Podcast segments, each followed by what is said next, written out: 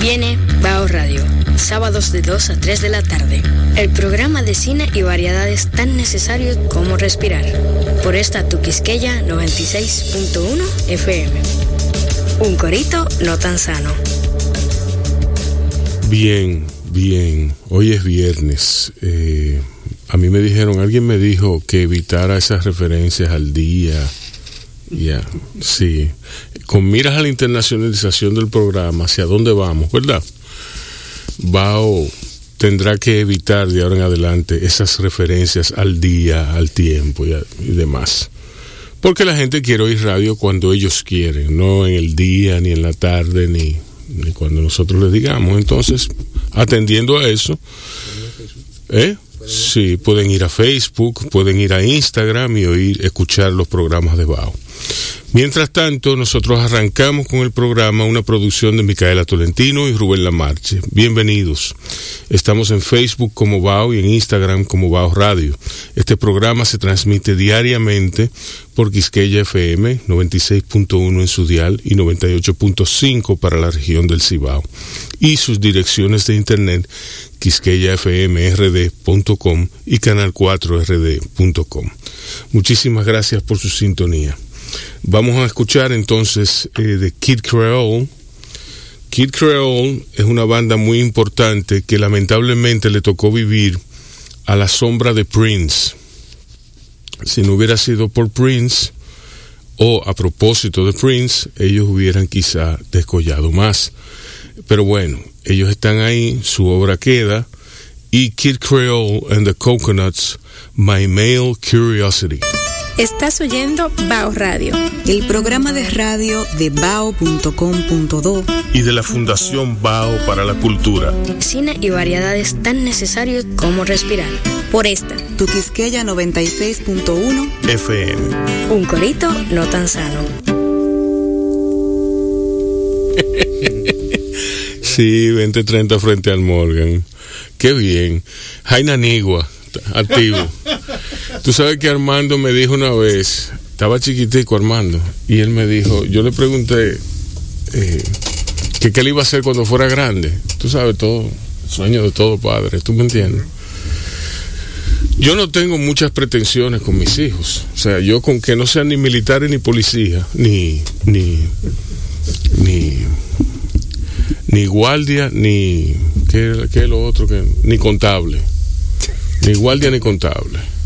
Yo estoy conforme. Ellos pueden ser tenistas. pueden- a mí me da igual lo que ellos sean. Ellos serán lo que ellos quieran ser. Entonces yo por curiosidad, no sé por qué, qué maldita curiosidad se me metió, le pregunté a Armando que qué él quería hacer cuando, cuando fuera grande. Y él me dijo que pitcher de guagua. Bueno, no hay guardia. No, Ni es contable. ni es contable. Y dinero seguro. Yo me quedé, me quedé frío así, me quedé mirándolo. Y, y- no, porque a mí me gusta cuando pasan por aquí que dicen, Jaina Nigua. Yo quiero hacer eso cuando sea grande. Sí. Un hijo mío. Allá, O sea, ¿eh? San Cristóbal. Sí, Eh, sí, eso- San Cristóbal, San Cristóbal. Pe- Pero eso es vocación. ¿eh? Vocación. Para eso tú no puedes. Bueno, Resígnate. Señores, yo tengo aquí a dos figuras, a dos figuras en sus respectivas áreas. José Pelletier en la pintura y Mario Lebrón Sabiñón en el teatro y ahora en la gestión pública del teatro. Bienvenidos. Gracias. Gracias. Eh, ¿Cómo están ustedes? Muy bien. estoy bien. y A ti, Mario, ya, estar ya, ya tú tienes estructura, ya tú, no es el celular nada más, es la secretaria, la, óyeme, óyeme, no, eso, eso dio trabajo. ¿Ah, No, mentira, mentira, mentira. Localizar a Mario no dio trabajo, no, para nada. Lo que sí que hay un protocolo, porque que hay que entenderlo, que Mario está ocupado, está ocupadísimo ahora. Lógicamente. Eh, ¿Qué tú tienes entre manos? Entre manos so- sobrevivir el 2021 Ujú. es lo más importante. Sí, Sí. porque el, el teatro, de la dirección de Bellas Artes, a mí siempre me gusta meter una cuña fuera de la pregunta que me hacen, Sí. que mucha gente no sabe lo que es Bellas Artes. Bellas Artes ¿Tú tiene, crees? no, muchísima, me consta, no creo. Sí. Bellas Artes son nueve compañías de artistas oficiales, una galería de arte. De dos pisos, Sí. la más hermosa del Sí. país sin duda, Sí. cinco escuelas principales y 34 escuelas y academias a nivel nacional. Eso hace 39 escuelas, 9 compañías y una galería. Más, más, eh, un edificio que es un ícono de la ciudad, que es patrimonio nacional, Sí. eh, sobre todo de la ciudad, pero nacional, Ujú, que tiene 24 mil metros cuadrados. Sí, así eh, es. Y que nosotros tenemos que cuidar, proteger, pasarle la manita Ujú. y tenerlo bonito. Seis salas de teatro, o seis salas de, de presentaciones. Eh, la Escuela de Artes Más Visuales, salones de ensayo, salones de... que- que- más la Escuela de Artes Visuales, que está en el Conde con Isabel la Católica, y las escuelas que están en el Parque Iberoamericano. En Santiago tenemos un local importante. La Escuela de Bellas Artes de Santiago está en lo que era la mansión de los Trujillo, detrás del Colegio de la Salle. Buen uso se le ha dado entonces. Sí. Y así, podría seguir hablando, pero no voy a mencionar las 34 escuelas del interior. Entonces, sobrevivir porque el presupuesto que nos hemos encontrado mm, es bastante, nos tiene bastante limitados financieramente. Y lo que tenemos como propuesta es eh, cumplir con todo lo que nos hemos propuesto, lo que se llama el POA, el Plan de Operación Anual, Plan Operativo Anual, cumplir lo más, lo más posible con eso para ganarnos para el año que viene un presupuesto que nos permita explayarnos y hacer todo lo que queremos hacer. Ok. Pero hay muchas propuestas. Por ejemplo, tenemos como meta, y ya estamos trabajando, que las escuelas de bellas artes adquieran nivel de educación superior que no lo tienen. ¿No lo tienen? No lo No, tienen. ok. Nivel medio. Y- Nivel medio. sí, y ha sido un sueño de Bueno, muchos. tú... tú, tú- Yo soy profesor de, de artes visuales, precisamente. Ah, bueno. Sí, sí. Eh, pero yo sí pude entrar en el programa de profesionalización para maestros, hice la licenciatura y tengo el nivel ya de maestría. Sí. Pero sé que eso es... Pero eso se hace aparte, eso es porque Sí. se logra. De hecho, hemos Claro. conseguido ya un número de maestrías, de becas para maestrías y becas para diplomados, para que los profesores sigan, porque estamos en conversaciones con el MESIT para eh, trabajar en todos los ajustes que haya que hacer a nivel de docentes, a nivel de los programas de estudios, a nivel de los espacios físicos, para que el MESID pues nos apruebe el nivel superior. Eso es un sueño, bueno, de toda la vida. Bellas Artes cumplió el año pasado 80 años y la Escuela de Bellas Artes eh, tiene 79 años. Ujú. La- la- hablamos de la Escuela de Artes Visuales, igual que el conservatorio. De modo que por ahí es que estamos trabajando lo más posible, lo más serio posible, lo más intenso posible para ganarnos un mejor presupuesto.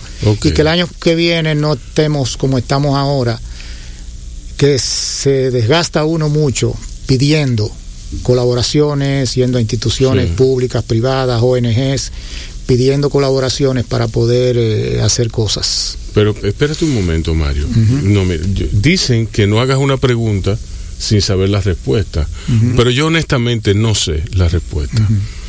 Explícame por qué tú has recibido tan pocos recursos y porque tú empezaste el año, eh, eh, el año, la gestión tuya comenzó con la de Luis Abinader. Primero de septiembre. Exacto, comenzaron juntos, o sea, comenzó todo, todo ha No, sido él, como- él se me fue adelante. bueno, sí, él se fue adelante, se te fue adelante naturalmente porque él es tu jefe. Claro.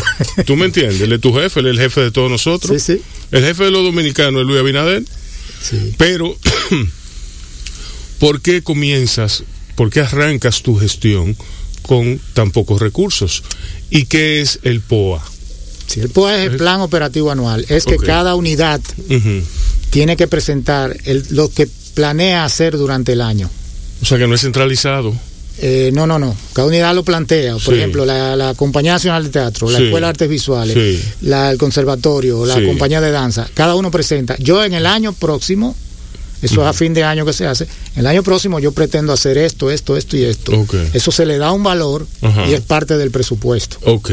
O sea, Eso- para yo presentar esta- de estas cuatro obras y para llevarla a tales pueblos, mm, esto me va a costar tanto. Y entonces hay que presuponer que en el presupuesto de la Dirección General de Bellas Artes va a estar ese dinero para esa compañía. Igual la escuela, eh, que, que está en buenas manos con la profesora Iri Pérez porque está haciendo cosas. Sí, Iri Pérez estuvo aquí. Sí, estuvo aquí. está haciendo cosas eh, con, con ese mínimo de Sí, recursos Sí, y eso nos alegra mucho, que, que sean gestores. sí. ¿Qué es lo que pasó con el presupuesto? La historia es la siguiente. Hacia el año 2018, el director de Bellas Artes eh, tomó la decisión de desconcentrar Bellas Artes del Ministerio de Cultura. Aclarando, para los que no lo saben, que hay una diferencia entre la desconcentración y la descentralización. La desconcentración es solamente financieramente, pero depende eh, del ministerio. Exacto. La descentralización es un órgano que pertenece al ministerio, pero es independiente. Por ejemplo, el Archivo General de la Nación o la Dirección General de Cine. Exacto. Nosotros somos desconcentrados. Exacto. Eh, entonces, cuando sale el decreto de la desconcentración, es enero del 2019. Ujú. ¿Qué pasa en enero del 2019? Que el presupuesto ya está aprobado como una unidad Exacto. concentrada. Entonces, ese presupuesto no alcanzaba. Se hicieron unos ajustes para darle un poquito más. Cuando viene el 2020, por supuesto, subió casi 80 millones de pesos en el año, pero aún así era muy pobre. Tanto, que, tanto así que 86-87% del presupuesto se iba en nómina. Ok. En una, no- en una nómina deficiente porque faltan docentes, falta personal administrativo, faltan directores, Sí. falta, o sea, falta de todo. Sobre todo porque con la desconcentración hubo que hacer un grupo de oficinas que antes no la necesitaba Bellas Artes. Y eso es más personal, más espacio, más equipo, más de todo. Cuando llega el 21, cuando nosotros llegamos en primero de septiembre a la dirección, el presupuesto del 21 ya está presentado.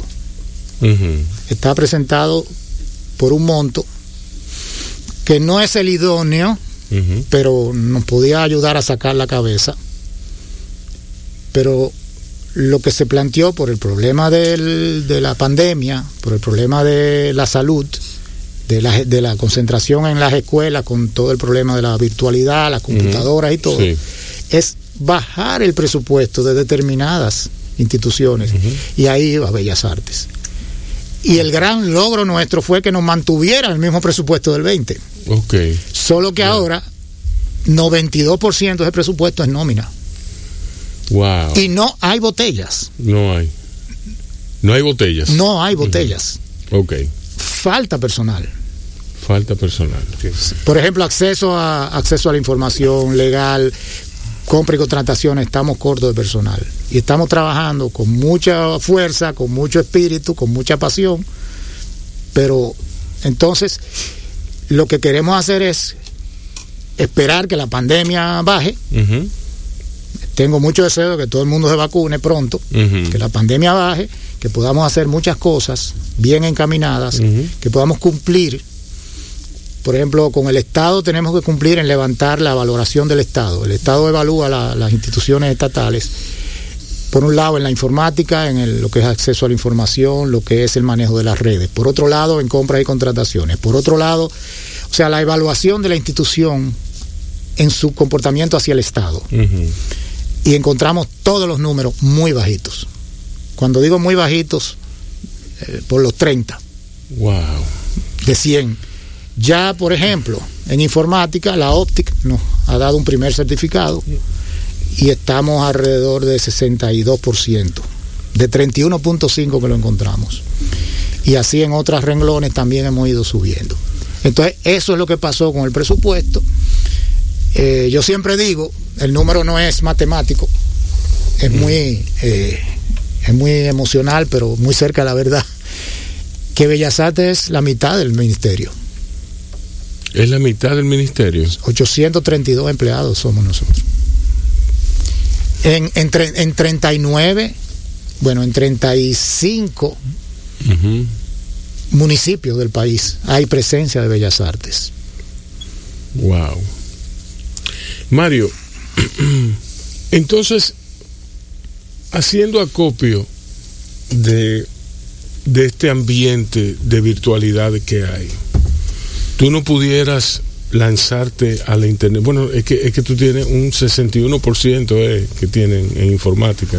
No, hemos subido, Eh, eh, su- hemos sí, subido. Un, un 61%, pero, o sea, tú no pudieras, no hay forma de armar una programación emergente, no hay forma de, de, de, de hacer, ¿qué podemos hacer? Sí, bueno, nosotros tenemos, distinto a lo que pasaba en la gestión anterior, tenemos un gran apoyo del ministerio. Eh, el ministerio que también tiene presupuesto recortado, no, no es que el ministerio le sobre el dinero, pero tenemos un gran apoyo y por lo pronto en la parte audiovisual el ministerio nos da mucho apoyo y Radio Televisión Dominicana nos da mucho apoyo. Y nosotros, yo me reuní con el señor Nelson Marte y tenemos un gran apoyo de, de- de aquí, de este canal, en el audio audiovisual. Nosotros hemos estado haciendo trabajos virtuales. Eh, de hecho, en, en Navidad, todas las compañías se presentaron virtualmente, con el apoyo de Radio Televisión Dominicana y del Departamento Audiovisual del Ministerio. Tanto doña Carmen Heredia como el viceministro que nos corresponde, que es Giovanni Cruz, están dándonos un apoyo eh, incondicional dentro de sus posibilidades, eh, que en el área financiera son muy limitadas. Pero para visitar las escuelas, para viajar a las compañías, para todo eso, tenemos el apoyo del ministerio. Entonces la virtualidad está presente y yo creo que se queda. De hecho, estamos trabajando para la creación Sí, de yo, un departamento. yo sospecho que se queda también. Estamos trabajando para la creación de un departamento audiovisual cuando mira, primero, lo que pasamos en las redes y lo que pasamos en- a nivel virtual que tenga la calidad de hoy, Sí. de hoy. Entonces también queremos que todo lo que hagan nuestras compañías, nuestras escuelas, quede documentado audiovisual. Tener una mediateca buena y que tú dices, bueno, ¿qué presentó? Que tú dentro de 10 años digas, y cuando presentaron la obra Rosa, la Compañía Nacional de Teatro, sí, mírala aquí. Exacto. La podemos pasar en televisión, y la podemos llevar a festivales, y la podemos llevar... No, y además queda como memoria, como preservación de- del, del- del patrimonio, de, de- de las artes de aquí. Las artes escénicas son efímeras. Sí, exacto. Son fugaces. Las, las exposiciones de pintura son efímeras. También. Exacto. Ese- Hay que, hay, hay que preservar todo. Si no hay documentos, se pierde La, totalmente. la Hay que profesora documentar. Iris Pérez hizo una exposición homenaje a Jaime Ujú. una colección de pintura discípulos más importantes y algunas de él. Y bueno, esos cuadros están ahí, pero juntos no. Sí, juntos no. Juntos no. O sea, me refiero a eso, al evento. No, Y curiosamente esa exposición se hizo porque rescataron los archivos de Timo Pimentel Sí. también, de hace 50 años, fotografías de hace 50 años Fotografías inéditas, de Timo. que no se habían visto ni se conocían. Y, y para esta ocasión, curiosamente, por la motivación de la directora Iris Pérez, Timo se puso a calvar y encontró esos archivos de la última etapa de Jaime Colson, ya en su etapa final. Ahora mismo hay dos exposiciones montadas en la galería, una Sí. abajo, en la rotonda, y una arriba en la, en la cúpula. Abajo está un, un artista joven, apellido Mera, Manuel Mera, y arriba Alejandro Santana, Sí. que es un pintor dominicano que vive fuera hace muchos años, que se van a inaugurar ya esta semana, con restricciones de público y con cita. O sea, Sí, mi- mira dónde claro. tenemos que llegar. Sí. Yo quiero ver la exposición. Ah, bueno, usted le toca a las 10 de la mañana. Sí, yo puedo. Ok. Ok.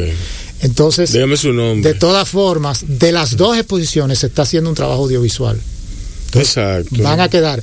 Esto gracias a, a los propios artistas que están invirtiendo en eso. Entonces, la aspiración nuestra con nuestro departamento audiovisual, cuando lo podamos tener, es nosotros con todas las exposiciones guardar la memoria. Exacto. Sí. Guardar la memoria, entonces eso, eso tiene que tener un reflejo en papel y tiene que tener un reflejo grabado. Y, y todo se guarda ahí. Es correcto. Y todo se preserva.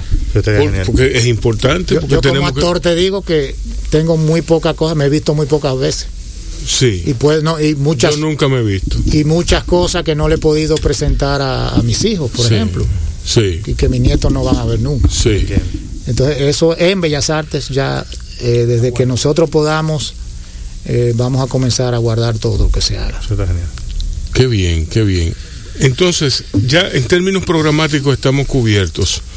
¿Qué, lo que nos queda del, del 2020, que es bastante, del 2021, perdóname, ¿qué piensan hacer en términos de teatro? La Compañía Nacional de Teatro siempre está muy activa. Eh, tenemos presentaciones ahora en marzo. Eh, ah, bueno, debo decir eh, como un dato folclórico, que la sala Máximo Avilés Blonda de Bellas Artes no puede abrir. ¿Por qué? Porque el aire acondicionado no sirve. Ok. Lo encontramos dañado y no traje los Kleenex, por eso no voy a decir cuánto cuesta arreglarlo. Ok. Porque no quiero verlos llorando aquí. Bueno. Entonces, eh, estamos también gestionando o el arreglo de ese aire o la compra de un aire acondicionado nuevo. Bellas Artes no tiene los recursos, estamos haciendo gestiones, que hay algunas gestiones avanzadas, porque si no la sala no puede abrir. Entonces, sí. mientras tanto estamos usando la sala Manuel Rueda, que es la de la escuela Lila Mena, uh -huh. la, la, la, las escuelas de Bellas Artes, ahí está te, teatro, danza y la elemental de música, uh -huh. la Lila Mena, y ahí hay una sala que es uh -huh. donde ahora mismo se está presentando Dominicana Got Talent, uh -huh. que es una sala muy buena también, de 500 y tantas butacas. Sí. Y entonces el, la compañía de teatro ahí se va a presentar. La compañía de teatro ya se presentó en diciembre en la Torre del Homenaje, ahí en la Fortaleza Osama. Sí, con Yago. Con Yago, con en Yago, vivo. En vivo, sí. Tenemos. que Fausto se dignó venir. Ah, bueno. Fausto Rojas. No, pero Fausto sí. le gusta eso. ¿El qué? Sí, venir. ¿A, ¿Aparecer en radio? Sí, sí, sí. Sí, está bien. Sí, prefiere televisión, pero le gusta. Sí, no, pero claro que sí, claro que sí, siendo un divo no, como él. Fausto es un gran trabajador. Sí, no, es un gran trabajador, pero es un divo. Es un divo. Es un divo, bueno, o sea, yo no te, yo no te, es mi amigo, yo lo adoro, pero es un, pero es un, divo. es un divo. Él es un divo. Pero está mal. ¿Eh? Está mal. No, no, ah, no, bueno, yo fuera un divo también, si fuera como él. ¿Tú me entiendes? Sí, bueno, y tiene, eh, va a haber unas presentaciones, ya nos hemos reunido con la alcaldesa. Uh -huh. para usar el Nurin Sanjay también para presentación. Ah, pero está muy bien. Eso está y, muy bien. Y, y, hay otros espacios de la ciudad que también lo queremos utilizar. Por ejemplo, el patio de atrás de Montesino.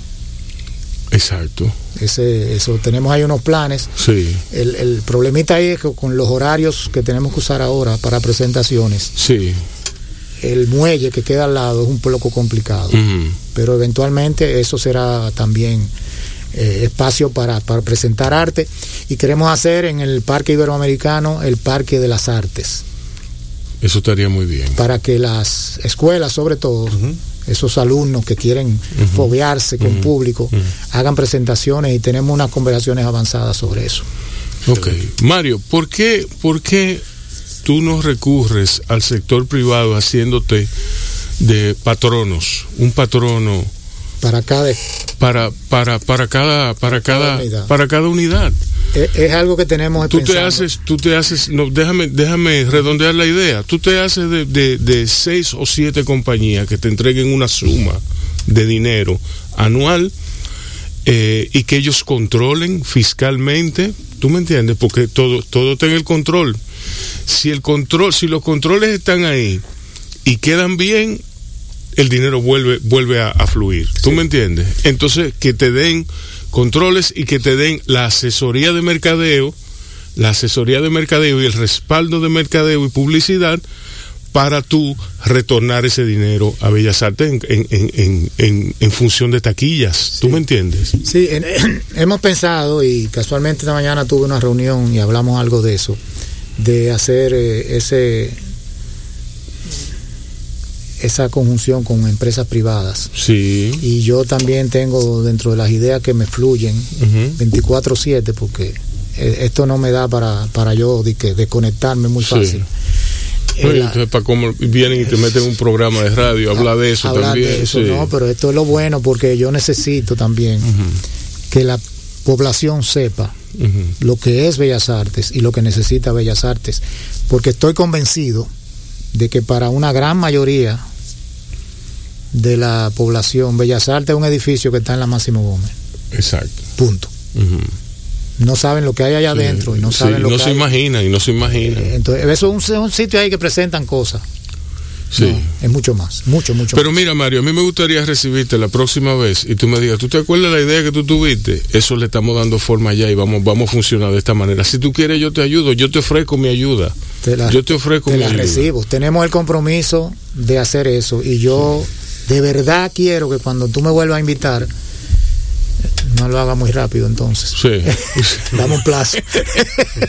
Poder decir, ya, mira, ya yo voy a tener que iniciar las conversaciones con tu secretaria. Mira, ¿Cómo hemos no? avanzado esto, hemos avanzado Mm, esto, mm. hemos avanzado esto, eh, porque de verdad la, la- la gestión de dirigir Bellas Artes eh, no es para un artista solamente. Eh, es una cuestión de, de gerencia Sí.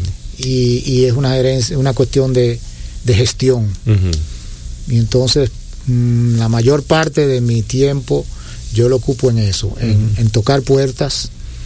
Eh, por ejemplo, el Ministerio de Obras Públicas,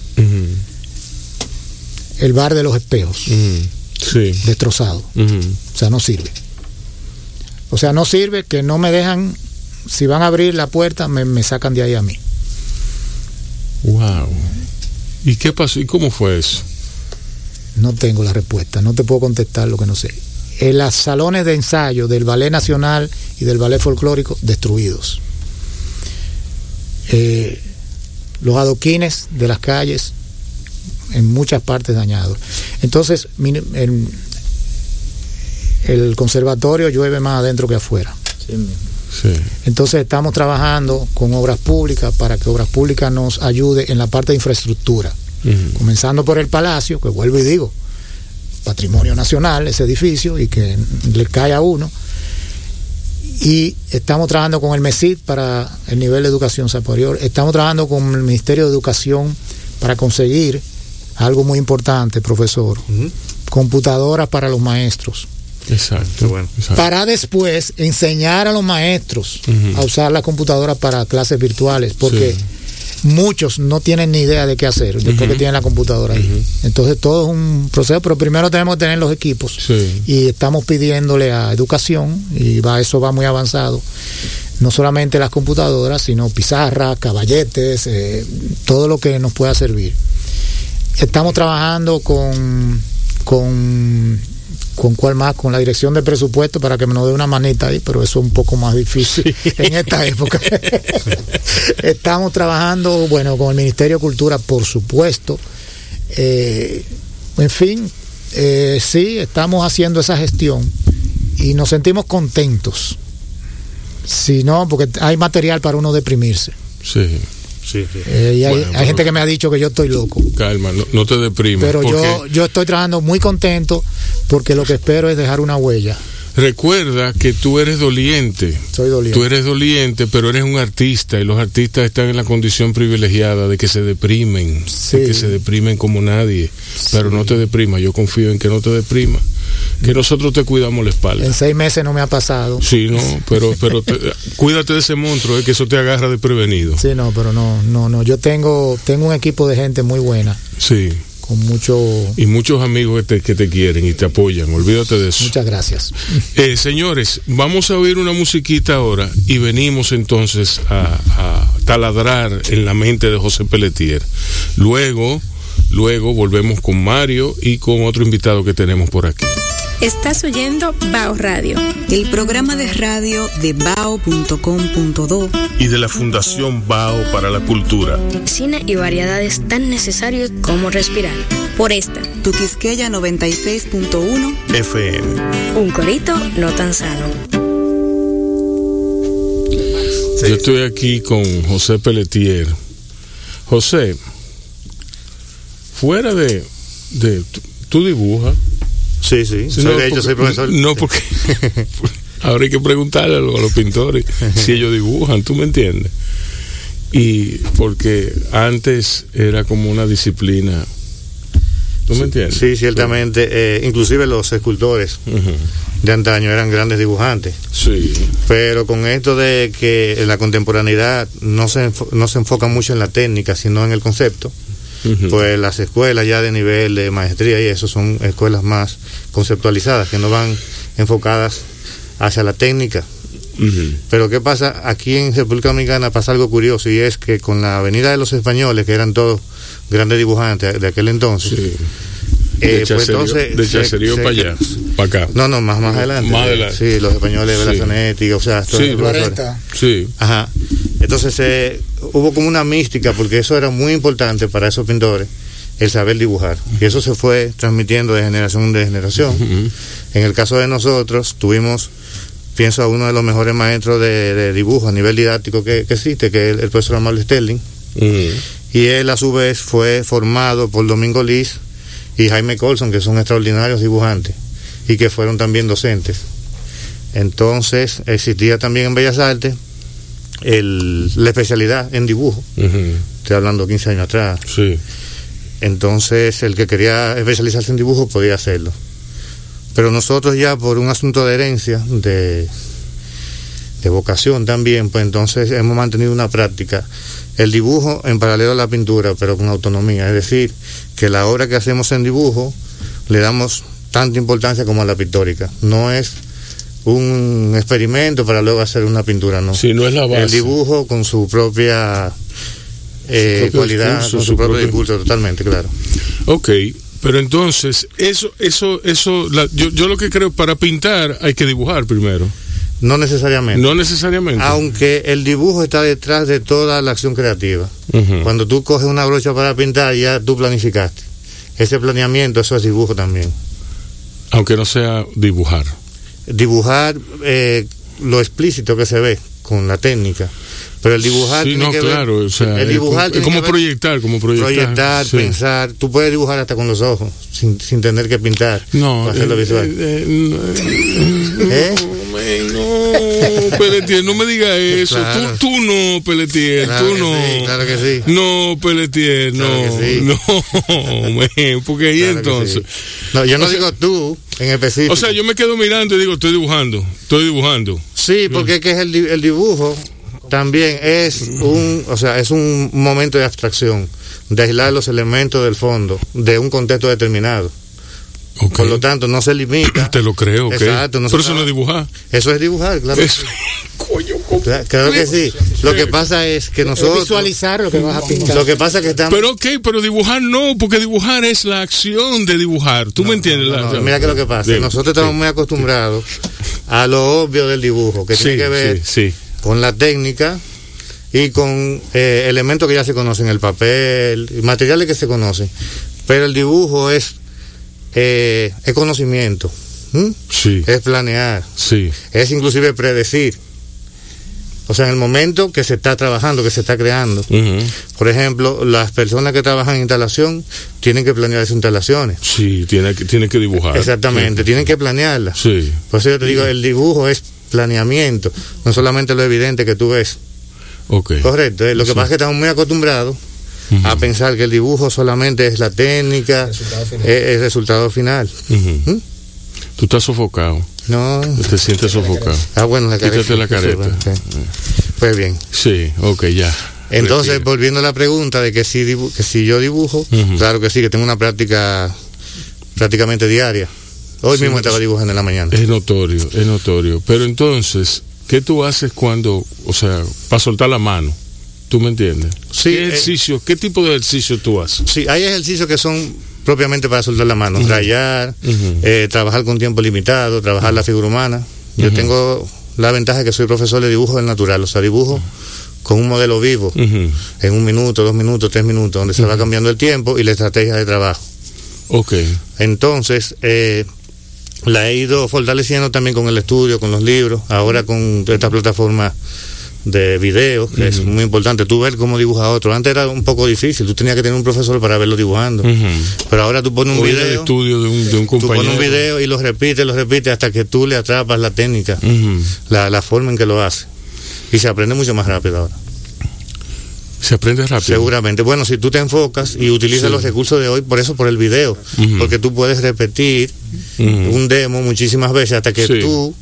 Y darle pausa y para darle atrás, y pausa, darle hasta sí, que tú sí. sabes ya de, de qué se trata. Ok. ¿Para qué te ha servido? Para, yo, tú me excusas por esta, por esta conversación tan disciplinaria, Sí, vamos, muy interesante. pero es, a mí me gusta mucho apuntalar lo que, lo que el artista sabe, lo que el artista sabe, porque tú sabes que, y, y lo hemos hablado mucho, tú sabes que es ahí de donde, de donde, de donde nace la búsqueda. Perfecto.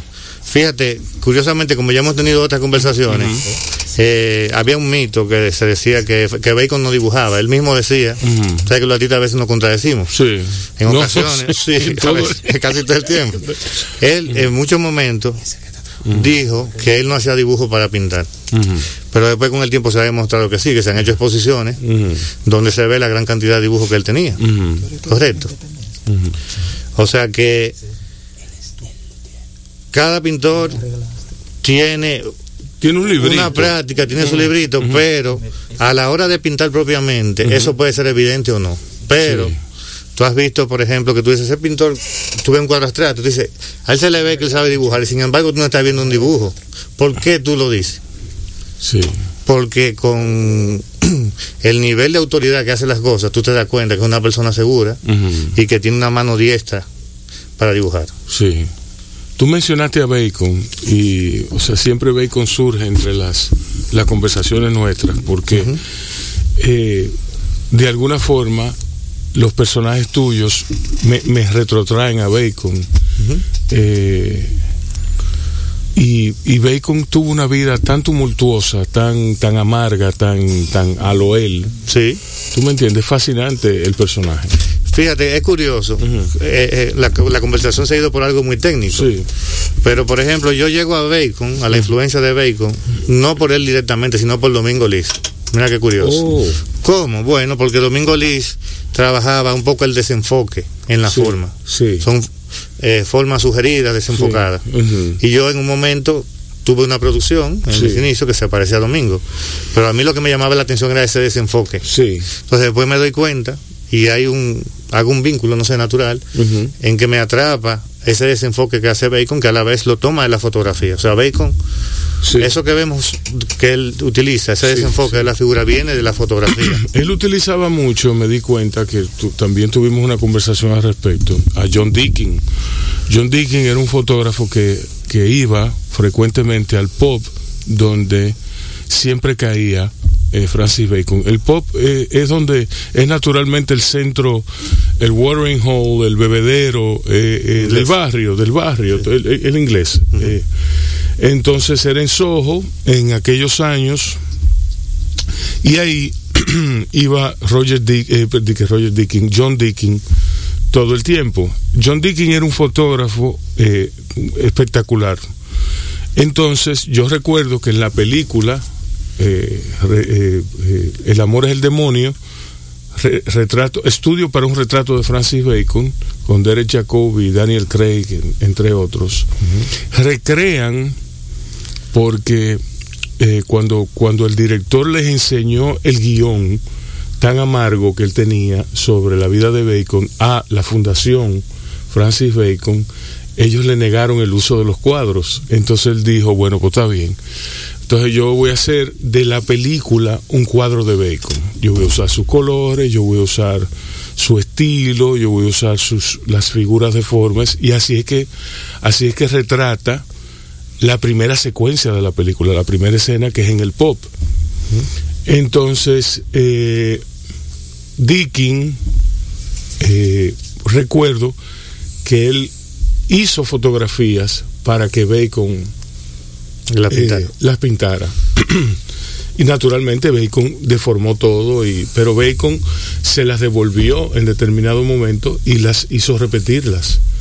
Y la, tip, la, la, la señora, hoy señora, en aquellos momentos una jovencita, eh, dijo yo, yo estaba borrachísima, en, en- porque naturalmente todos estaban borrachos en, en, en esa época, Eh, estaba borracha, drogada, y yo me tiré ahí desnuda. Y después me, me decalenté, me, me, me, me- me- me puse furiosa con Dickin, pero al final me reí porque era, era John Dickin. ¿Tú me entiendes? Entonces, pero Bacon, recuerdo el, el, el, la fotografía de la que él partió para pintar eh, Mujer en la cama con, con jeringuilla. Ok. Y, y es una cosa espectacular. Pero, eh, tú, tú, tú sientes el sentido fotográfico, el sentido de la foto, pero es una recreación. Yo escuché en un video de Bacon, eh, lo escuché decir, a él le preguntaron en una ocasión que, que cuál era el origen intelectual de su obra, que en que él Sí. se, basaba, se basaba conceptualmente. Y él le dijo, no, yo no me baso en, en un contenido intelectual, eso me viene del subconsciente. Pero yo por eso no la puedo explicar. Yo trabajo con el subconsciente. Sí. De ahí vienen mis imágenes. Sí, no, y yo te digo de dónde, si tú quieres. Yo también sospecho, de, yo de la infancia de él, del Sí, padre que lo claro. abusaba, de la mamá que prostituía, que era una, una- Por lo tanto, todo eso está ahí en el. Amarguísima, Claro. amarguísima. Claro. eh, eh, de ese desorden mental que, que, que él exhibía. Los artistas no son gente sana, no son gente no- normal. Son gente, a Dios gracias, Dios que no existe, loca. Eh, pero bueno, hay otra forma de locura, hay otra forma de... de- Gracias a Dios tú no eres creyente. ¿Eh? Gracias a Dios tú no eres creyente. Sí, porque gracias a contar Dios. con creyente Yo como soy tú. Ateo, gracias a Dios, como Luis Buñuel. Eh, qué bien, bien. Eh, De ahí, entonces, a tus cuadros, Bien. a los cuadros que tú haces. Pelletier tiene dos formas de hacer cuadros. Dos formas que yo he visto, que yo sé, que yo conozca. Dos formas o dos estéticas. Dos, no, dos, dos formas. Ok. Los cuadros de soltar la mano. Frida, el guasón, ¿entienden? Los cuadros, nada, los cuadros que él utiliza para, para él, eh, Calentamiento, segundo. el calentamiento, el, Sí. el- el- pa- pa- para él entrar. Hoy yo vi un cuadro de Cestero, un dibujo de Cestero, Sí. Que la economía de recursos empleado en ese cuadro me hicieron aplaudirte. Una acuarela. Sí, Ah, bueno, gracias. sí. Eh, ciertamente, el pintor, o sea, durante todo el año, vam- vamos a ponerlo así, con su práctica creativa, no siempre está haciendo obras eh, trascendentes, qué sé yo. Hay una práctica simple de estudiar el color, de estudiar el personaje, de buscar forma, de buscar temas, que obviamente es un trabajo muy inmediato en el que tú lo puedes hacer desde una servilleta Sí. hasta en la portada de un libro. O en, Sí. o, o en los adentros de un libro, en la, en la primera página de un libro, Sí. que ciertamente sí son un ejercicio, a veces conceptual, a veces cromático y a veces puramente eh, para la motricidad de la mano, porque Sí, la mano necesita ejercitarse. Sí, la mano necesita ejercitarse. Correcto.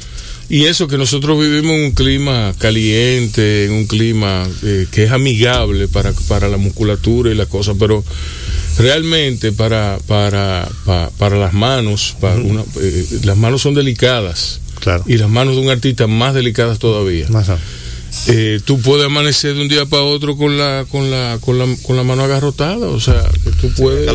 Sí, claro, claro, y, ya no puede trabajar. Sí. Yo a veces le pongo de ejemplo a los estudiantes, yo le digo, ustedes conocen eh, basquetbolistas, futbolistas de alto nivel, ¿verdad que sí? Sí, lo conocen a todito.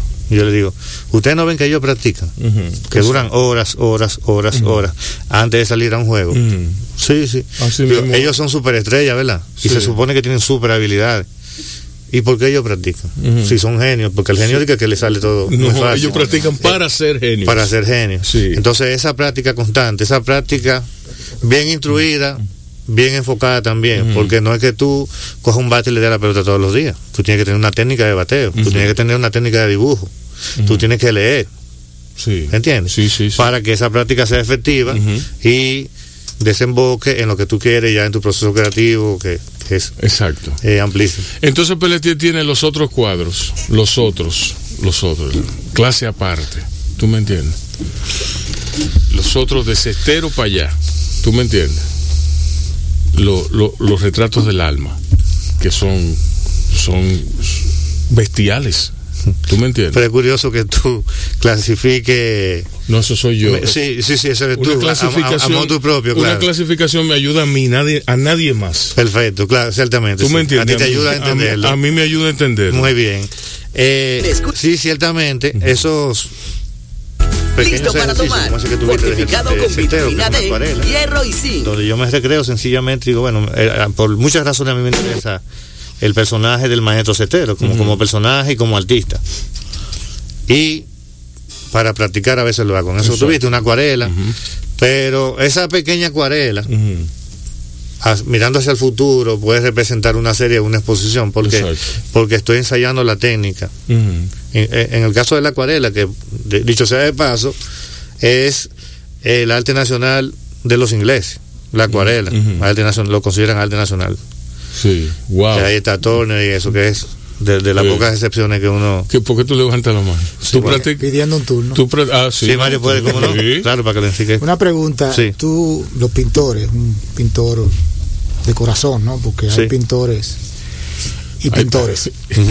un artista plástico como, como tú. Hay una pintura que uno hace porque un día uno dice, yo quiero pintar y quiero una escena que vi o algo que me llegó a la mente o una memoria personal, yo la quiero llevar a la tela, ¿no? O al- a cualquiera que sea, el sustrato. Y la otra esa es la pintura que tienen que hacer porque tienen que vivir y tienen que vender. Y para vender tienen que tener cuadros. Y si tengo 10, puedo vender 3. Si tengo Sí. 2, Exacto. puede que venda uno. Sí. Entonces, en, en tu caso hay una diferencia. Eh, tú- ¿se, se siente eso o, o- o se mezclan? No necesariamente. Por ejemplo, yo te puedo poner la experiencia de un profesor que decía que a él le encantaba que le encarguen temas. Mm. Ahora bien, él pintaba el tema como él quería.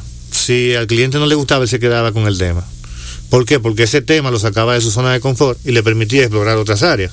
Exacto. Pero ese es en el caso de cuando se piden temas que son interesantes. Pero a veces, por ejemplo, una persona tiene una conexión con un paisaje determinado o con un objeto y te pide ese tema. Al pintor o al artista no le aporta nada de ese tema. Pero para vivir, obviamente que tiene que hacerlo. A veces se da una situación de frialdad en que uno lo hace por los conocimientos técnicos que tiene y Por el aporte que te puede hacer técnicamente, incluso. Sí, pero que también ya con el ejercicio diario, Sí. que uno se hace profesional Sí. de la práctica, pues uno lo hace como cualquier otra cosa, no queda con la intensidad de cuando soy yo el que elijo el tema o cuando el tema me elige a mí, porque a veces es el tema que elige a uno. Sí. No es verdad que va a quedar igual. Pero cuando uno se hace un profesional en la práctica, en el día a día, pues a veces logra también eh, darle vitalidad a esos encargos también. Bueno, si vemos Y- la y- historia, muchos de esos grandes obras han sido por encargo. ¿Y, Imagínense y el tu, rela- y tu relación con la obra? ¿Tú le tienes más cariño a una que a otra? En un momento determinado, sí, hay veces que hay obras que uno las expresa en un momento que cree que son malas, que como... Pero pasa el tiempo y como- después uno entiende que era una obra buena. O sea, eso a veces es muy Que uno la quiere como el patico feo. Sí. Wow, qué raro. Mira, yo hice una pintura, un, un- un ensayo de pintura, diríamos, de Ya Veneno. Ya Veneno. Sí, Lo pinté así, pero no lo terminé. sí. Lo empecé y me puse otra cosa. Lo dejé en un estado que otra una persona cualquiera puede eh, denominarlo como feo, así, mal pintado. sí. Pasaron los meses y ahora yo lo veo. Y ahora a mí me encanta, o sea, yo no quiero hacer nada. Tal vez nada más soy yo, quién sabe que se ya veneno, pero a mí me gusta. Sí, sí. Entonces, eh, el, el momento a veces te traiciona. Tú crees que hiciste una cosa valiosísima también, y cuando pasa el tiempo, tú un día vienes y la evalúas, y, y tal vez no sirve, la desella. Oye lo que me pasó con Pelletier. Pelletier y yo nos juntamos frecuentemente donde Yura. Naturalmente, el romo hermana a la gente. ¿Tú me entiendes? De cualquier marca. Sí, sí, sí. Eso, eso no tiene eso, eso es global, es un fenómeno ecuménico. El romo es ecuménico, aún a todos los hombres. Totalmente. ¿Entiendes? Y mujeres también. Entonces, eh, se iba a lanzar una segunda edición de mi libro, Animales Antiguos. Y yo le dije a Pelletier, Pelletier, yo quiero que tú me pintes. Y Pelletier me dice, ¿cómo así? ¿Cómo así? A mí no me, yo- a mí, a mí no me, o sea, yo sé que no te encargas el retrato, pero yo quiero que tú me pintes. ¿Por qué? Porque van a lanzar el segundo, la segunda edición de Animales Antiguos y nada, yo quiero que tú me pintes.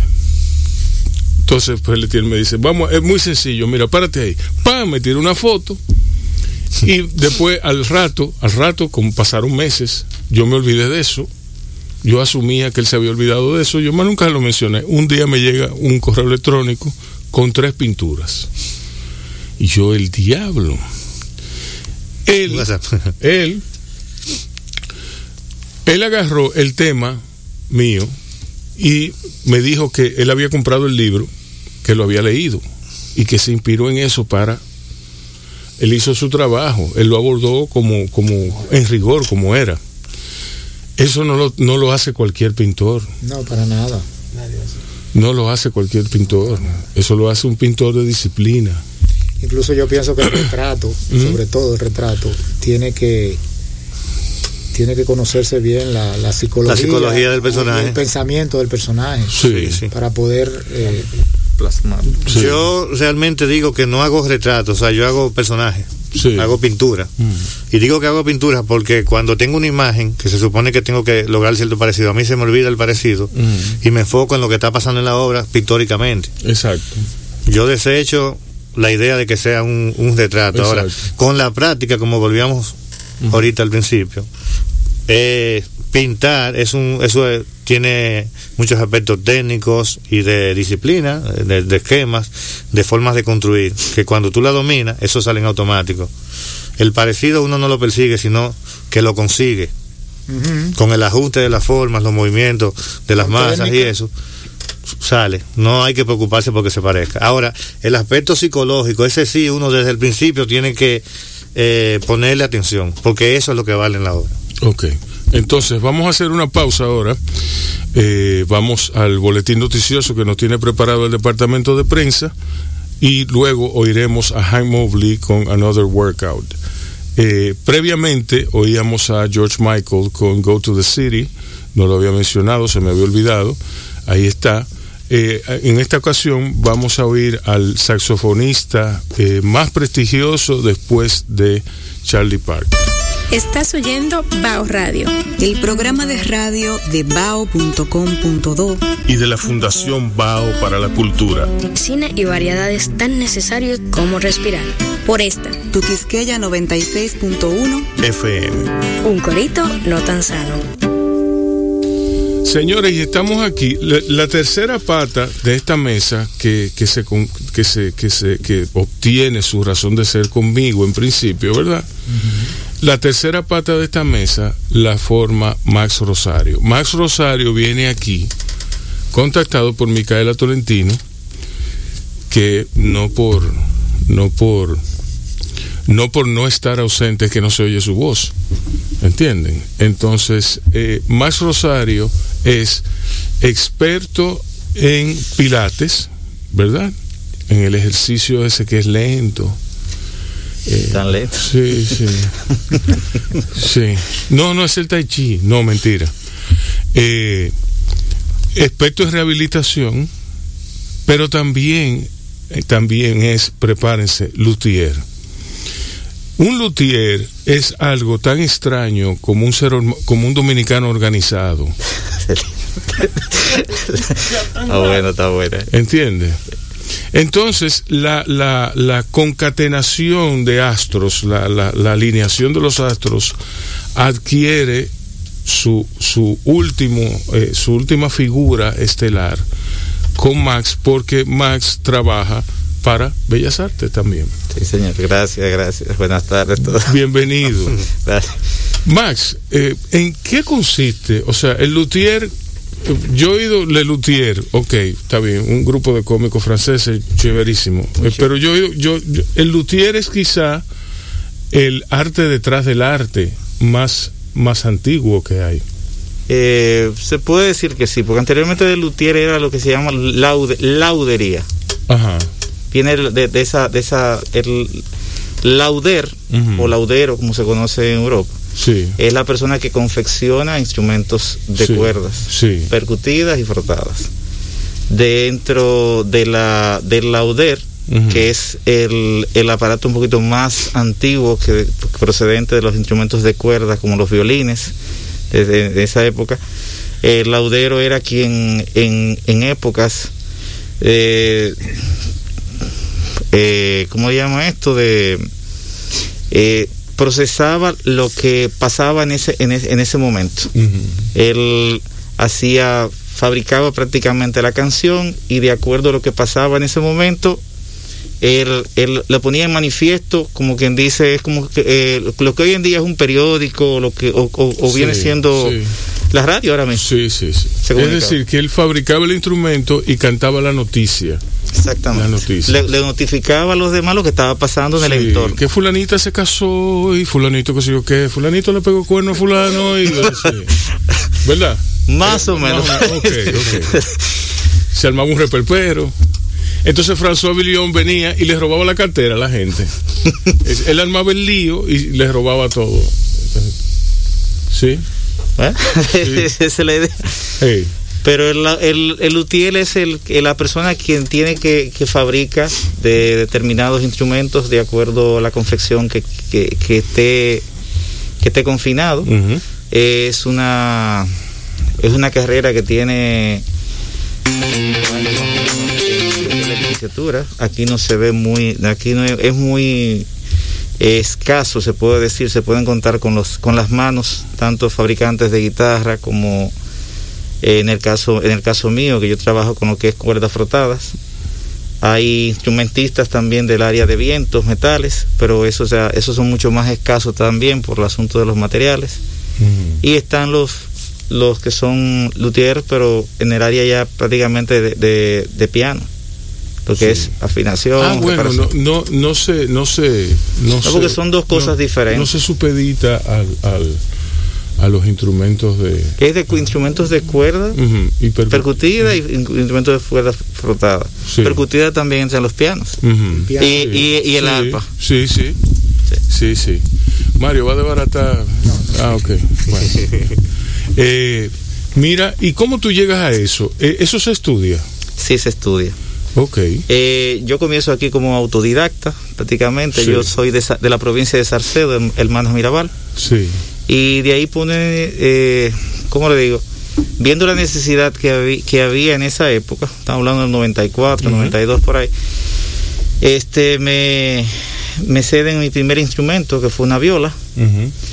eh, me entregan una viola prácticamente en precario, con pequeñas, eh, o sea, de, de despegada, uh -huh. eh, no, no, no como, como debiera, pero eso, eso era lo que había. Uh -huh. La profesora al ver la, la iniciativa que yo tomo, eh, comienza a bajar eh, conocimientos por internet, buscar eh, prácticamente como autodidacta. Sí.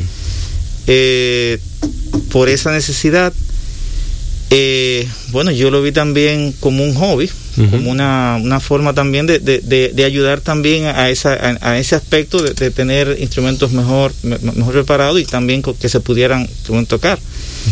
Eh, conozco, eh, en, en, después formo, eh, tomo, formo parte de la Orquesta Sinfónica Juvenil, Infantil y Juvenil, en 97. Uh -huh. Entre ellos conozco a Camonex, Peguero, a la a señora también, no, no voy a mencionar nombres porque ya, pero sí conozco personas que están afiliados a, la, a lo que es la música, ¿verdad? Uh -huh. Y dentro de ellos también formo parte de la Fundación Filarmónica del Cibao como músico. Vista que viendo la necesidad de ese tipo de cosas, hacen eh, contacto en, con la, eh, una universidad de Wisconsin, había un, instrument, un instrumentista, luthier, y me voy a un campamento de verano. Eh, el campamento de verano de una semana, bueno, qué sé yo.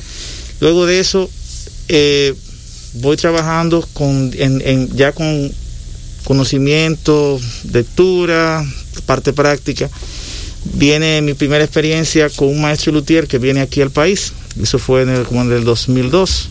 Antes de eso, yo me vuelvo, entro al Conservatorio Nacional de Música y me vuelvo técnico en afinación y reparación de piano, graduado por un maestro suizo llamado, yo me acuerdo el nombre ahora mismo, y hubo, un grupo que nos formamos como técnicos en reparación y afinación de piano.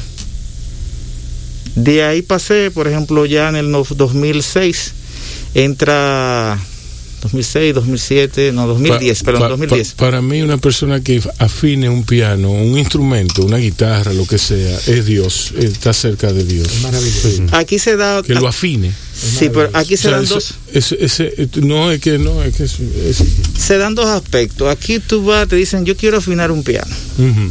Pero el piano tiene años que tal vez no se le ha, no se le ha chequeado tal vez ni las cuerdas. Sí ni los desgastes de los martillos, uh -huh. ni el balance que puede tener, por ejemplo, la, las teclas. Uh -huh.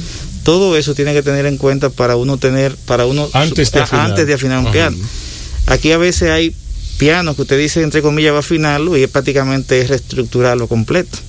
y eso es un problema. reconstruirlo, sí, que es costoso, sí. que es costoso tanto como eh, restaurar un instrumento musical. No voy a abarcar tanto eso porque yo me, yo me dedico más a lo que es reparación de instrumentos de cuerda frotada. En el 2010 tuve la oportunidad de conocer un maestro luthier llamado Roberto Jardón Ri- Rico. eh, Eso suena como cirujano plástico. es una persona muy amable, muy, ¿cómo le digo?, abierta eh, en todos los aspectos.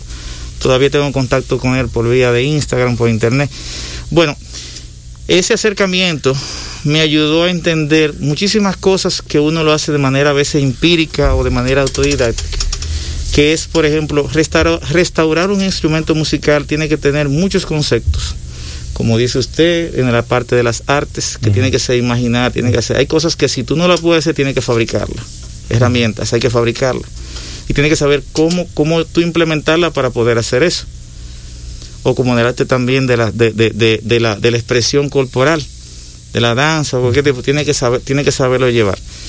Eh, cuando uno restaura un instrumento, tiene que tener, el, tiene que datar la fecha de donde fue hecho, tiene que ver la, el tipo de esmarte o pintura que se utilizaba en esa sí, época. Sí, sí, ¿Eh? eso sí.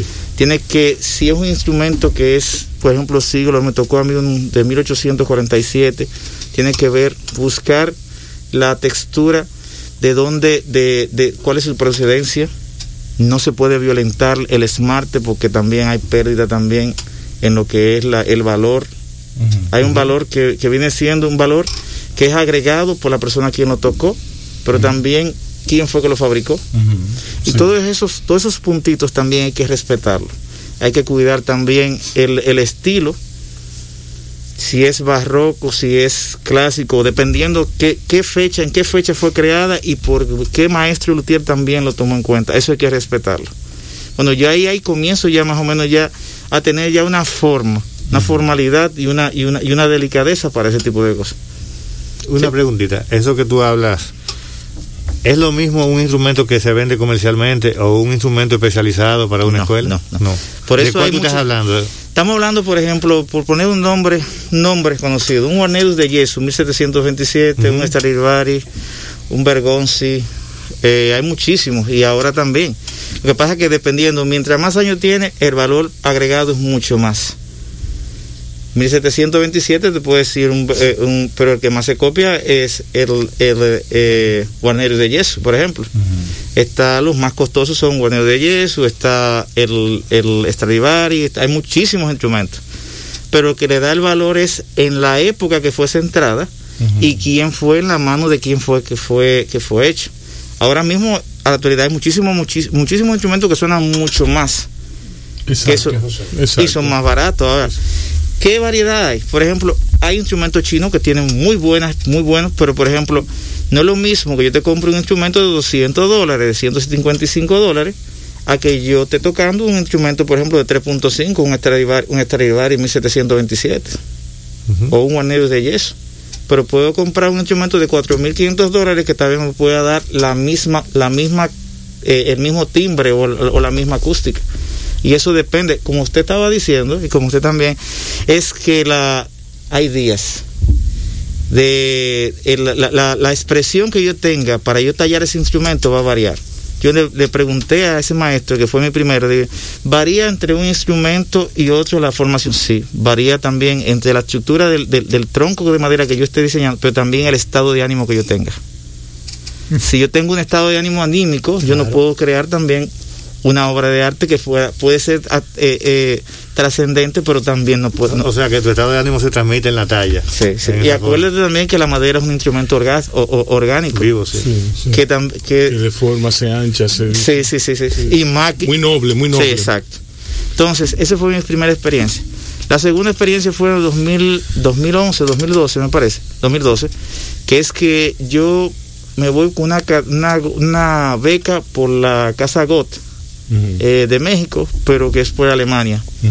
Alemania dona una, un taller de lutería completo en Nicaragua.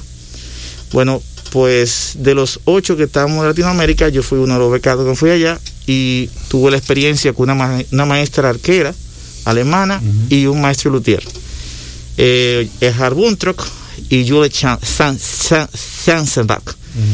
Ellos son unas personas agradables, preciosas, o sea, todo lo que quieren, el conocimiento que quieran tener, ellos, ellos lo, abrieron. Fue tan así que duraron dos años siguiendo, antes de, antes de la tragedia que tuvimos con, con, el actual régimen nicaragüense, que bajaron prácticamente las, las trayectorias de, de, viaje o, que mermaron un poquito. Pero ahí se forma un taller. Bueno, ellos tienen ya, están fabricando instrumentos nicaragüenses propios. Y de ahí tuve yo más, mucho más todavía experiencia, por ejemplo, retoque de barniz, el, lo que es el, el, el, la arquería, se llama baqueta, o arco, que ahí también, eso está, aquí también estamos también escasos de eso. Y el Las clavijas también son una... Las clavijas son, pero es, es parte del violín. Entonces, el, arco es un instrumento que es aparte, que tiene un costo y dependiendo también quién sea el fabricante, el, arquero, también tiene también su peso. O sea que un violín, no el arco no lo fabrica necesariamente el que fabrica el violín. El arquero es diferente, es, una extensión independiente al, hay, hay, maestros yo puedo tener el violín que tú dices del 1725 y tener un arco moderno. Sí, sí. Pero también hay arcos también que son... ¿Y, hay arcos que son tan caros como el violín. Sí, sí. O fresco. Búscate, búscate en taricio.com cuánto cuesta un pecate. Por decirlo así un nombre. Eh, ¿sí? Ahorita me llamó la atención que tú hablabas de la, de la madera y la talla. Sí. Y pensando yo, aquí hay buena madera para instrumento musical. Mira, aquí, había, eh, aquí hubo un maestro luthier polaco que vino huyendo de la Segunda Guerra Mundial, a, principios de la Segunda Guerra Mundial, y fabricó 11 instrumentos. 11 instrumentos con madera criolla. Él se llama eh, Joshua Donaisan. Yo tuve la oportunidad de tener uno en mis manos. Hay uno que lo compró, lo compró en, manos deterioradas. Lo compró uno en Santiago, que pertenecía a Bellas Artes. Cuando viene a ver los otros días están en Bellas Artes. Y ese tiene eh, vino un maestro, el último maestro luthier que yo fui, que vino, que fue, que lo trajo la señora Cornelia Dejan, que es una, que tiene con, con que tiene eh, afiliación con, con, con el departamento de música, o sea, tiene una fundación llamada Música en el Mar y funciona también con, con, cultura. O sea, está, tan, tan, trabajan en conjunto. Eh, tuvo, él es un maestro luthier, es especialista en contrabajo. Yo puedo fabricar cualquier instrumento, pero tiene una especialidad dependiendo. Exacto. ¿Qué madera él utilizó? Él utilizó. Eh, no, él utilizó ah. eh, caoba centenaria de las rojas. Hay dos, hay, que hay dos variedades de, de caoba. Sí. La más oscura, la parte del tronco, y no sé, específicamente no sé. La parte del tronco. No sé específicamente lo que utilizó, porque es una madera blanca yo diría que podía, tiene categoría como de si fuera Juan primero, pero no te puedo decir, porque de verdad. Ese, ese instrumento lo evaluó tanto el maestro español Jardón como el alemán lo, lo catalogó en 4.500 euros el precio porque no conoce la descendencia del maestro Luthier. O sea, porque no tiene la descendencia de cuál es el peritaje, lo hizo, pero por la talladura que tuvo y por la presencia y tiene buen sonido, lo evalúa en ese precio como ese es un instrumento puramente hecho dominicano. Es un mundo que uno no se lo imagina. No, para nada, yo no sabía. ¿Cómo, cómo un muchacho de Salcedo cae en, dentro de ese mundo tan rico, tan, tan por casualidad, por, o sea, Mira, tú, aquí... tú, tú, algo cae en tus manos. ¿Cuál es tu primer recuerdo de arreglar algo? Eh, que son muchas cosas. ¿Qué te puedo decir? Sí, es que hay, es que hay gente Omar Hanna Brugal, Omar Hanna Brugal, él hace guitarras, las fabrica. Y le comenzó arreglando las guitarras eléctricas de sus amigos rockeros. ¿Por qué? Porque él le gustaba arreglar cosas. Exacto, Le gustaba arreglar cosas. Él desarmó un carro europeo que le regalaron una vez y lo desarmó. Su papá se lo regaló. Mira, mi hijo, tu primer carro. él lo desarmó y lo volvió a armar. Naturalmente no funcionó. Eso pasa, eso pasa. Exacto. Eh, hasta que, hasta que, y, y siguió intentándolo, siguió intentándolo como hasta, hasta que a la, a la semana le funcionó. Eh, empezó a arreglar las guitarras y formó en el patio de la casa, formó Third World Guitars, guitarras del tercer mundo. Hoy por hoy es una fábrica de guitarras eléctricas prestigiosísima. Cuando está, ¿Está aquí en el país? no, él se mudó, él se mudó a Miami porque naturalmente el, em- el- el- el trabajo se lo pidió, se lo demandó. Pero cuando él estaba aquí, yo recuerdo que vino eh, Dominic Miller, que era el guitarrista de Sting. Vino e iba a tocar con Manuel Tejada, con un grupito de jazz bastante selecto. Armaron un impromptu concert. Y él me invitó él me dice, vamos, vamos a ver a Dominic Miller, que, que humildemente eh, él tiene una guitarra mía, que yo se la fui a llevar, yo se la fui a llevar a un concierto de Sting en Las Vegas, yo se la fui a llevar a él y nos hicimos amigos. Y él la toca todavía. ¿Tú me entiendes? O sea que hay talento, hay... hay, hay Pero claro, pregunta Claro. Max, ahora que él menciona la guitarra eléctrica, eh, la acústica y la eléctrica, tú no bregas con eléctrica. No.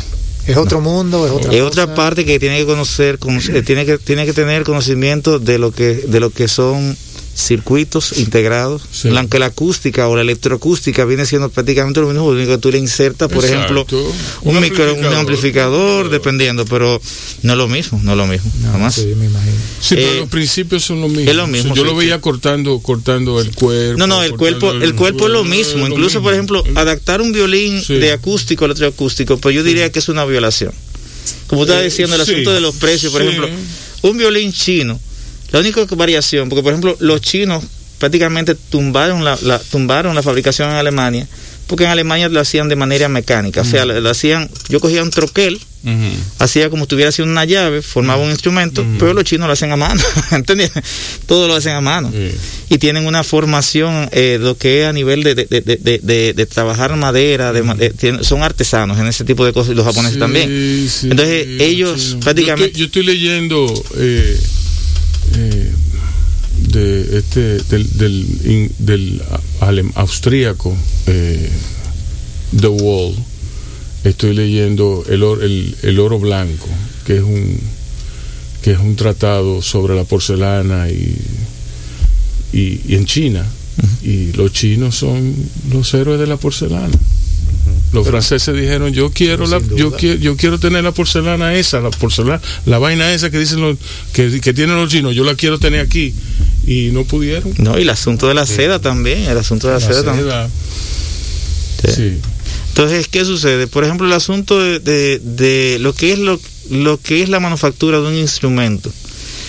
Aquí hay un problema grande, que es son los materiales, que lo que es la parte de la preservación o lo que es la- el, el- el, eh, todo aquí prácticamente una una como para uno restaurar ciertos necesitan ciertos ciertos instrumentos aunque uno puede formarlo fabricarlo dependiendo de lo que uno vaya a hacer hay cosas que no se pueden.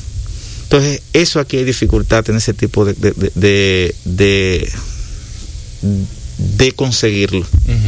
Yo Eh, recuerdo que, que en, cuando hacíamos todo menos Elizabeth en Sala Ravelo, eh, Oliver Puello, el difunto Oliver Puello, se puso a, a tocar, a cantar una canción en el piano del, del Teatro Nacional. Y le echaron un boche, Enrique le echó un boche. Deja eso, muchacho, tú estás loco. ¿Cómo tú lo.? Cómo tú? Si, si tú desafinas ese piano, van a tener que venir de Alemania. Tú sabes que en Bellas Artes, la dirección de Bellas Artes, ¿no? Debe tener, ayúdame tú, 50 pianos acústicos. Sí. Mo- yo diría que, bueno Más. solamente en, en el conservatorio hay muchísimos o sea En el conservatorio hay muchos, en la Lila Mena hay muchos, Sí. en las escuelas del interior Sí. hay muchos. La compañía lírica tiene uno o dos, el coro nacional tiene dos o tres, el Acústicos. piano Sí, sí, acústicos. sí. Sí. que cuesta un dineral todo, Sí. todo- Hay, no, un piano de eso, eh, en, en- en el conservatorio, arriba del escenario hay un piano que me dijeron que cuesta, ayúdame, 20 millones de pesos algo no, así. algo así. Sí, 20 sí. millones de pesos. Sí, porque es una, es, no es un media cola. Es un media completo, co- y es un media completo. cola. No, no es No, media ese cola. es ese es completo. cola completa, El sí. problema, ese se reparó completamente. Y yo te doy fe de testimo- testimonio porque uno fui yo uno de que me tocó también eh, cambiar las cuerdas. Sí. Estamos hablando 2007, 2008 por ahí. De esa época para acá solamente se le ha cambiado bordones, se ha mantenido la afinación, pero lo que es una- un cambio de martillo, no, solamente cosas pequeñas. Y hay una gran eh, falta de afinadores de piano. Porque Bellas Artes debiera tener Un staff de afinadores Fijo, de un piano. staff de afinadores sí, de piano. Sí. Ellos hay una acuerdo. persona, por ejemplo, que mantiene, pero solamente una sola persona que está en el conservatorio, pero tiene que tiene que estar es rotando. tiene que estar dando brinco. Ay, perdón. Tiene Tiene que estar rotando y a veces Ese como- uno que tiene un hijo. Sí. Que, sí. Sí, don Juan. Ese fue, eh, ese fue donde Yura. Había un pianito que tenía Yura. que incluso yo creo que ese fue uno de lo que ayudó a restaurar al, al piano el piano de- vertical de, de Emilio Pro- de, de Emilio Prodan, ¿no fue? Ajá. Ese fue, Sí. ese fue el que los llevan Que estaba abandonado. Sí, estaba abandonado. Estaba abandonado. eh. Diablo. En el piano sí que se compuso. Entonces esa es otra cosa. Es un instrumento que tiene más de 14 mil piezas. Más de 14 14 mil piezas. Más de 14 mil piezas. Estamos hablando. Y ninguno de esos tipos de cositas no se puede conseguir aquí. Bueno, Yamaha Piano tiene, pero hay un catálogo que de acuerdo el piano, descendencia de fecha y, y da- y datación, uno lo busca ahí, va buscando las Todos los pianos están registrados. Todos los pianos están registrados. Steinway tiene una, tiene una datación, por ejemplo, de todos los pianos y dónde están vendidos y dónde están localizados.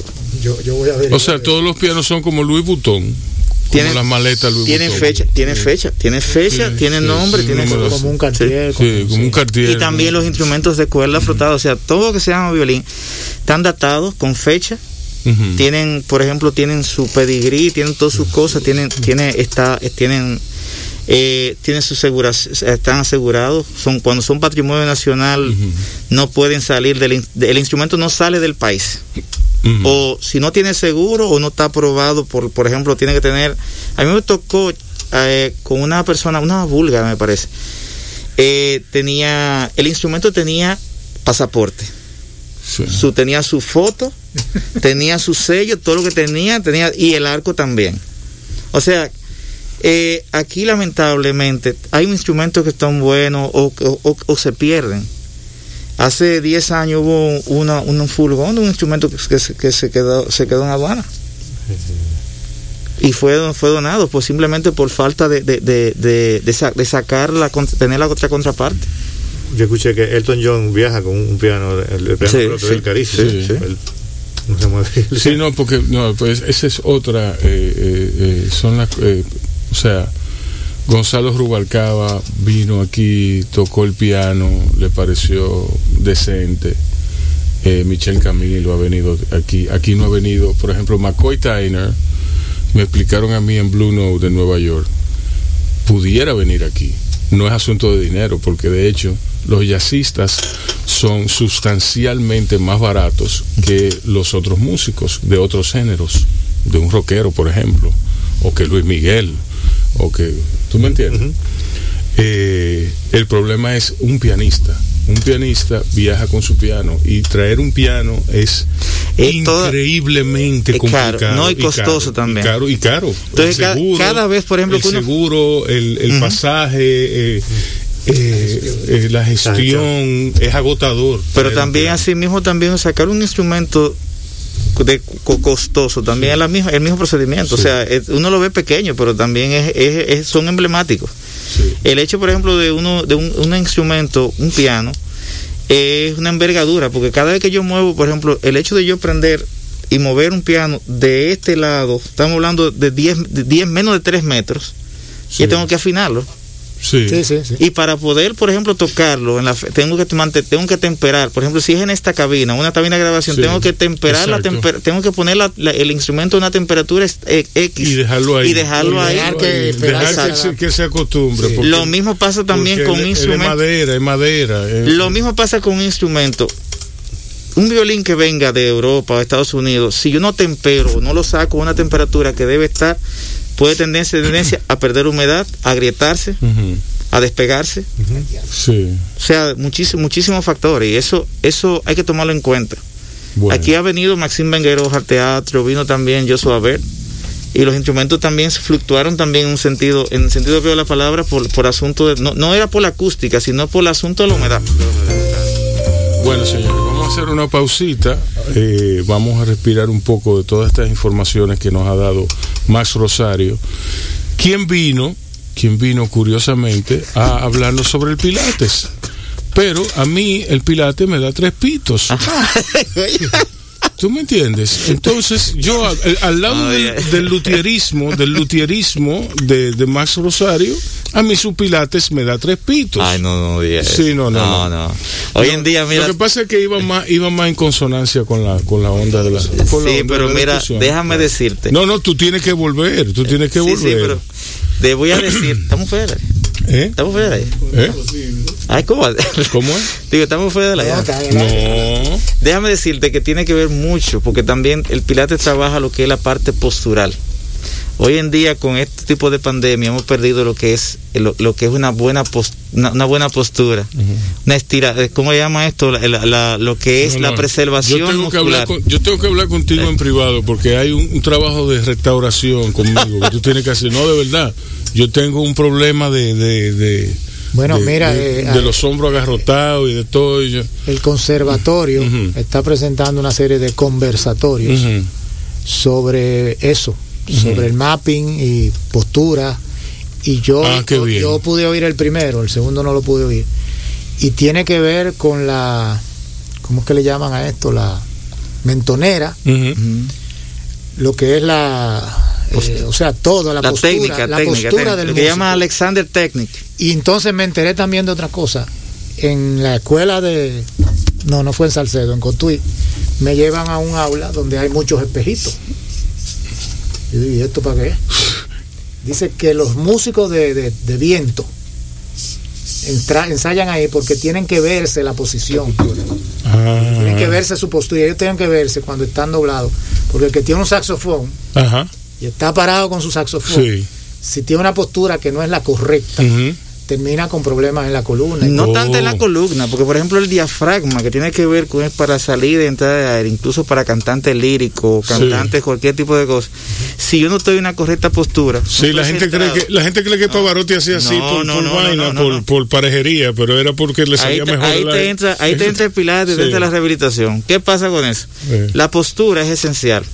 Si yo tengo un mal, una postura inadecuada, el diafragma que está en toda esta zona de aquí, está en el tronco, no se va a expander. Y entra lo que son, es un ejercicio, es un músculo que entra para centro para cantante, para proyectar lo que es la voz. Si yo utilizo, por ejemplo, las cuerdas y yo no hago un falsete o trabajo con las cuerdas vocales, puedo crear nódulos en las gargantas. Entonces, ¿qué sucede? La respiración tiene dos fundamentos. Una, que tiene que ser a nivel diafragmático y en el caso o intercostal, que Sí. viene siendo aquí pectoral, ¿verdad? Ahí yo no tengo problema, pues mírame la barriga. Pero ¿qué sucede? Si el primario, que es el diafragma, diafragma. no funciona, Ah.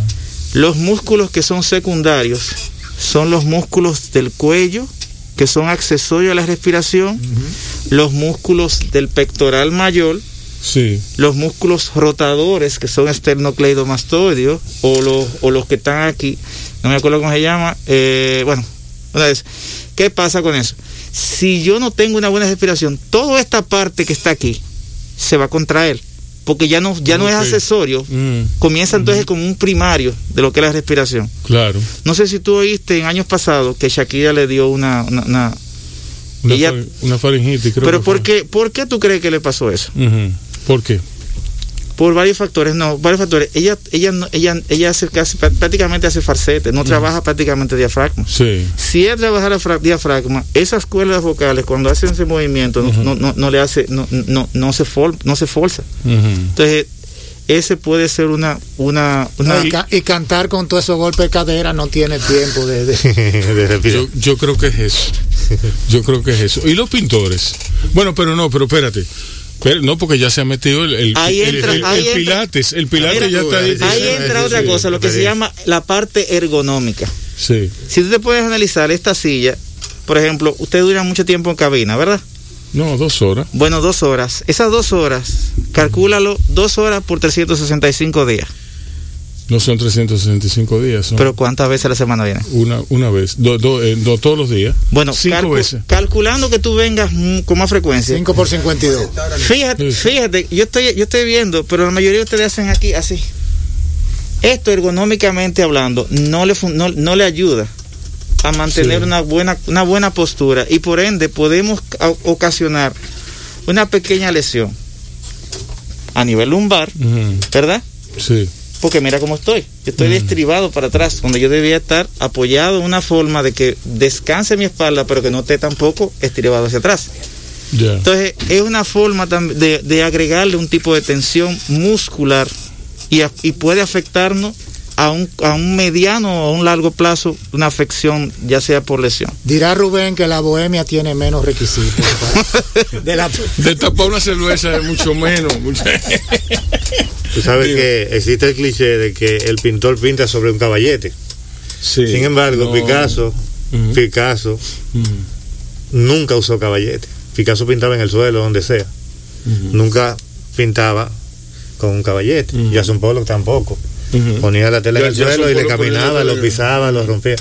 En el caso mío también soy bastante desordenado. Yo tengo un caballete que tiene como casi cuatro metros de largo. Por dos metros de alto. Una cosa gigante. Ujú. Y yo nunca lo uso. Yo pinto en el suelo, lo pongo arriba de una lata, donde sea. Pero sí tengo dolencias en la espalda y eso.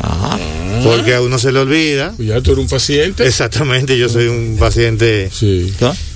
Wow, pero qué feliz, qué feliz ocasión esta eh, en que todo, Mira, hemos- mira. todo, todo se resume a ser paciente de más. Mira, mira, mira el caso tuyo, por ejemplo. Y gracias por decirme eso. A nivel ergonómico tú estás forzado. Adivina por qué. Tú estás, tú el tiempo en la cabina, por ejemplo, la computadora. Mira la altura de la computadora. La computadora, la computadora para tú estar en una buena postura debía estar a la altura de tu ceño. Para que tú no estés haciendo esto. Mira, estar así encorvado. La, la, la, tu curvatura de la espalda están forzadas a nivel anatómico. Lo que más pesa tu cuerpo es la cabeza. Y el hecho de tú estar así, le estamos agregando ya más de 20 libras, 20 Ya. kilos, 20 kilos. Estamos hablando, ¿cuántos son 20 kilos? 40 libras y pico. Por ahí, 45, 46, por ahí. Eso es lo que más pesa. Y si tú le agregas esto, puede tener problemas hasta de, de, de, de una cif- eh, cifosis, eh, cervicalgia, acalan- acalan- acalan- eh, acalambramiento de las manos. Sí. Todo eso puede ser simplemente por eso. ¿Cuánto tiempo tú le, le agregas a la computadora en esa postura? En esta postura, el día aquí, No, en general, en general. Pues En suponiendo general. que no tenga, que no tenga, por ejemplo, que tú no tengas una, una, una mesita, que tú puedas subir, que tú puedas subir tu computador a la altura de diseño. Estamos hablando de la altura de diseño. eh, Exacto. Sí, eh, yo le dedico a la computadora, a la computadora per se, dos o tres horas Ok.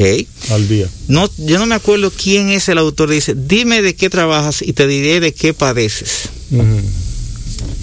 Adivina yo por qué, por qué, por vienes. Ese es el padre de, Si de yo la ergonomía trabajo, moderna. Yo fuera, yo fuera Eh, feliz. Sí, pero me refiero, me refiero es que, por ejemplo, Hay tú dices, medicina para eso. sí, La loto. No, no, eso se llama mira, se llama reeducación, reeducación postural y saber también, que eso lo maneja un ergonoma. Sí. Por ejemplo, el hecho de que esta- estamos en esta cabina, pero tal vez no tenemos adecuada una, una por ejemplo, una, un soporte adecuado para la, la- la- para la laptop. Que la mesa tal vez está muy alta para mí y no puedo, no puedo relajar esta parte, la parte de, de- de- de la, articulación del hombro. Que estoy eh, estribado muy para atrás y en vez de tener eh, el apoyo adecuado a mi cuerpo, no estoy dominando y puedo, me puedo, puedo lesionarme. Entonces, la sumatoria que tú tengas, dos horas que tú trabajes, por ejemplo, aquí en emisora, pero esas dos horas, estamos hablando en cinco años, ¿cuántos son? Por ejemplo, a veces dicen, no, que yo me lesioné esto. No, ese fue el detonante que tú sufriste para tener eso Sí, pero tal vez tú, tú podías mejorar corrigiendo ese tipo de cosas. Entonces, ahí viene, por ejemplo, el asunto de Pilates. En el Pilates, yo soy licenciado en rehabilitación, terapia física, pero es una, yo diría que es un método que es inteligente porque te busca, dependiendo la, la estructura físico musculoesquelética que tú tengas o la biomecánica, ese ejercicio se va a adaptar a tu necesidad. Uno ve que en el gimnasio, eso es una, metodolo- una metodología, sí es un método, pero no es para trabajarse con 15, 20 personas, es un método que se puede trabajar con un máximo de 8, pero que todos tengan la misma secuela o que tengan padecimiento. Entonces se hace una, se hace una, evalua- una evaluación, una revaloración a nivel musculoesquelética y si tú trabajas y tienes esa deficiencia de movimiento, bueno, lo vamos a agregar y que tú, y que tú tengas Sí. tú te puedas mejorar, ¿verdad? Pero a eso, eso sí, eso. Entonces la reeducación, tanto para instrumentistas como personas de, de- a nivel laboral de todo tipo, es necesario. Que ahora mismo estamos, por ejemplo, con el asunto de la virtualidad. Yo soy uno de ellos, soy profesor también, docente en, en- en un colegio privado. Y eso, por ejemplo, eh, es inagotable. Yo estoy trabajando con niños. ¿Sabes lo que es un niño que tal vez no tenga, no tenga la- la- la- el, el- el manejo a- adecuado o la madurez psicológica que puede tener para tú tener encerrado este, este tiempo de pandemia? Sí. No es fácil. Tal vez tú lo generas porque tú tienes, tú hablas o te, o te desenvuelves con diferentes tipos de en, en hábitos, pero imagínate tú. O bebe. Exacto. Exacto. Entonces, hay formas que tú puedes liberar ese tipo de cosas. Bien, señores, eh, esto ha sido Max Rosario, eh, trayéndonos a todos a, a- a su confín. Eh, son las, las 6 y 45, ya quedan 5 minutos de programa. Señores, vamos a despedirnos. Eh, muchísimas gracias a los tres por No, haber gracias a aquí. ustedes. Gracias. Eh, fue una, te, te digo que fue una cosa que los astros se alinearon. No, gracias, y es maravilloso, pues hemos coincidido que somos de Bellas Artes todos, Sí. somos del arte todos, Sí. Y, y, bueno, ha sido un gran placer. Claramente. Y tú tienes pendiente, Mario, bueno, tenemos pendiente juntarnos y tienes pendiente venir, visitar va otra vez cuando estés, cuando esté tu gestión más avanzada Demos tres meses más, para, para, demos tres meses. para decirnos cómo están las cosas Sí, entonces. Siempre, siempre. José Pelletier, ¿en qué están las exposiciones? Bueno, yo realmente ahora estoy en el estudio, reforma- reformulándome, completo, investigando. Sí. Tenía algunas investigaciones que, que siempre son recurrentes, como la abstracción. Sí. No es que la he parado, sino que he entendido que para yo enriquecerla tengo que ver otros ámbitos Sí, para luego fortalecerla. ok. Bueno, pues entonces esperamos el resultado. Bien. Max, muchísimas gracias. No, gracias a ustedes por brindarme la oportunidad de hablar. Yo soy tímido, como dijo él, pero no, no parece. Oh, qué bien. qué bien. Bueno, pues gracias a Dios, el tímido Max. Eh, señores, ustedes estén pendientes que la semana que viene venimos con una serie de programas bastante buenos. Venimos con una serie de cambios también eh, bastante interesantes. Así que quédense con Bao y feliz Día de la Patria, ¿verdad? Feliz Día de la Patria, porque, lo, eh, eh, señores, lo que, a donde llega un, un- un señor bebiendo que celebra su cumpleaños, hasta funda una patria. Eso es así. Sí. Eh, bueno, nos, ve- nos vemos el lunes, señores.